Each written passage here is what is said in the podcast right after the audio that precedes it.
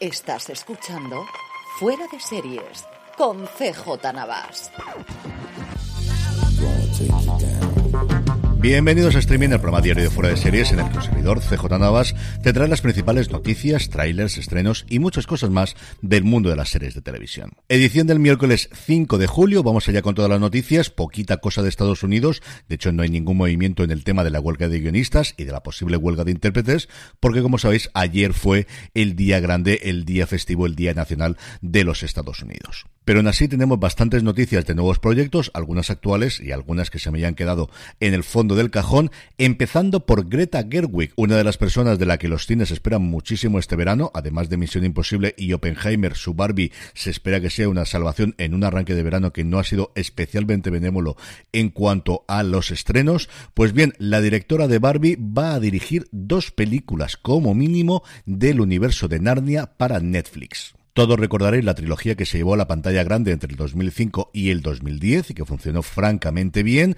Y es que Netflix, si recordáis, en el 2018 adquirió todos los derechos de las siete novelas que en su momento escribió C.S. Lewis, tiene los derechos de todas ellas y, como os digo, al menos dos va a dirigir Greta Gerwig en un futuro. Siguiendo con Netflix, Matthew Belloni revelaba ayer en su newsletter para PAC, que os recomiendo encarecidamente, que se habría hecho con los derechos de una docuserie sobre los Dallas Cowboys míticos de los años 90, que ganaron tres anillos de la NFL, que tendría un tono muy similar, o al menos eso van a buscar, a El último bailer de Michael Jordan. La serie se centraría en la figura del dueño de los Dallas Maverick, Jerry Jones, evidentemente tendría los grandes jugadores de esa época, gente como Troy Aikman, como Maker y especialmente Emmett Smith, que yo recuerdo que me volaba la cabeza cuando la vi jugar a este hombre en los años 90, y se habría pagado por ella la friolera de 50 millones de dólares. Y siguiendo con el mundo de los documentales de deporte, que desde luego que es un fenómeno en los últimos tiempos,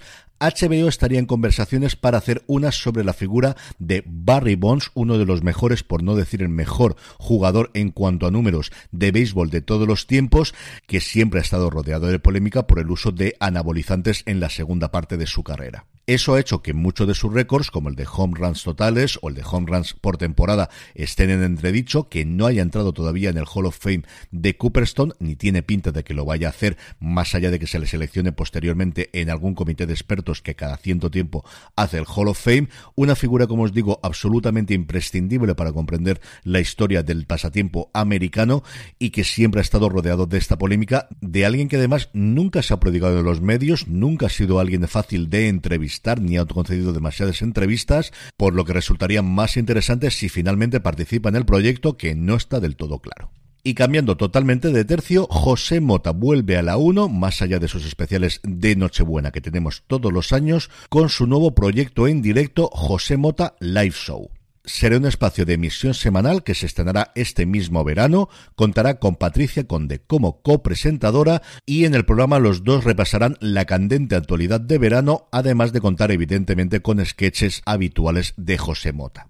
El show estará grabado en falso directo, contará con público que tendrá un papel destacado y que no solo disfrutará del show, sino también participará y será protagonista de juegos y sketches de improvisación en directo en los que, según Radio Televisión Española, todo puede pasar. En el apartado de fichajes, esta semana os hablaba de Dune y recordad que no solo tenemos las películas de Villeneuve, que ya está dejando caer en distintas entrevistas que si fuese por él dirigiría al menos una película más con el resto de las novelas de Herbert.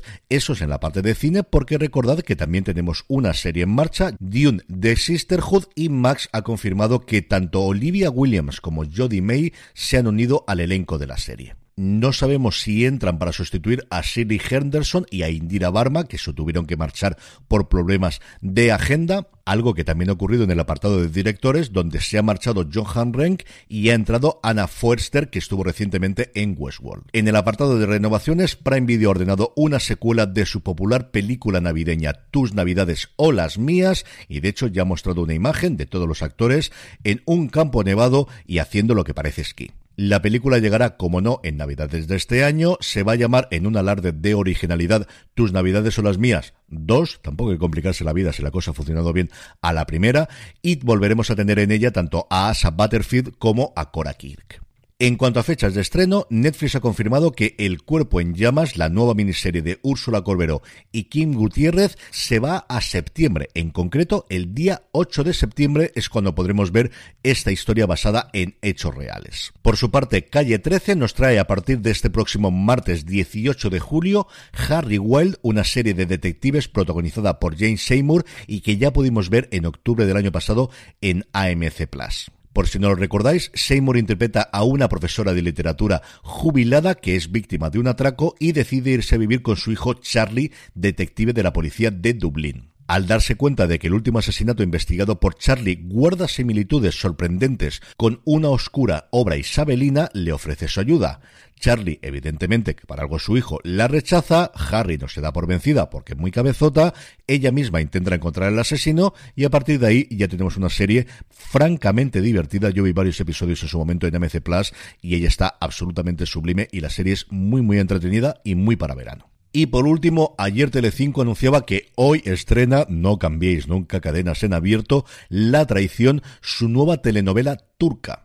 La traición pasa así a ocupar el hueco que había dejado El Pueblo, que dejó de emitirse el pasado 28 de junio, y se va a enfrentar directamente a la final de Mass Singer en Antena 3. A Telecinco, a diferencia de Antena 3, nunca le han funcionado especialmente bien las teleseries turcas en abierto, a ver si este es un primer cambio del paradigma.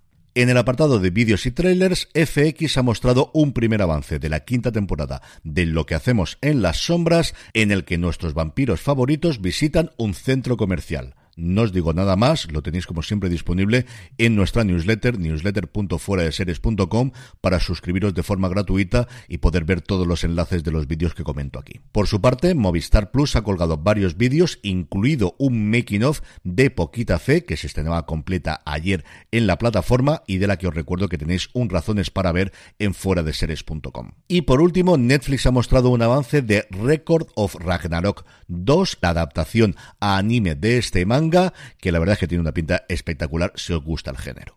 En el apartado de estrenos, hoy miércoles 5, Netflix estrena la segunda temporada de De vuelta a los 15 y Disney Plus estrena Te estoy vigilando.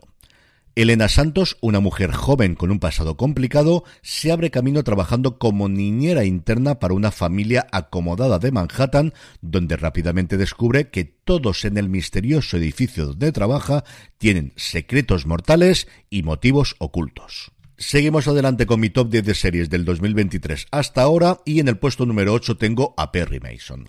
Aquellos que me escuchéis habitualmente sabéis que llevo casi dos semanas dando la barrila. Se me perdió en su momento a principios de año cuando se estrenó y es que me ha fascinado. Es cierto que es una serie que tiene a todo, empezando por Matthew Rhys y acabando por el género noir para que me guste, pero qué ambientación, qué decorados, qué gran misterio y qué grandísimos personajes de Perry Mason. Sí, sí, ya sé que ha terminado, que la han cancelado, pero no pasa nada. Podéis ver dos maravillosas temporadas en HBO Max si todavía no lo habéis hecho. Y terminamos como siempre con la buena noticia del día y es que hoy se van a entregar los primeros premios Serie Manía. De esta forma, la revista Cinemanía pone en marcha unos galardones que pretenden reconocer a los mejores de la temporada 2022-2023 en el ámbito de las series. Se entregarán premios a la mejor serie nacional de drama, internacional de drama, nacional de comedia, internacional de comedia, premio revelación, mejor actriz, mejor actor, mejor serie documental, premio leyenda y luego un premio especial a la creación artística. Junto a ellos tendremos dos reconocimientos elegidos por el público, entiendo que por los lectores de Cinemanía, que serán Mejor Serie Internacional y Mejor Serie Nacional, además de un premio especial Serie Manía. La gala tendrá lugar a partir de las siete y media en el espacio Ventas de Madrid. Estará presentada por Santi Alberú y tendremos gente conocida y famosa como Ana Castillo, Joaquín Reyes, Borja Cobeaga, Manuel Bartual, Fiorera Faltoyano y un largo etcétera, además de representantes de las distintas cadenas y plataformas en España. Pues evidentemente deseamos lo mejor a los compañeros de Cinemanía y de Seriemanía y que sea por muchos años más. Y con esto concluimos streaming por hoy. Volvemos mañana jueves. Gracias por escucharme y recordad, tened muchísimo cuidado y fuera.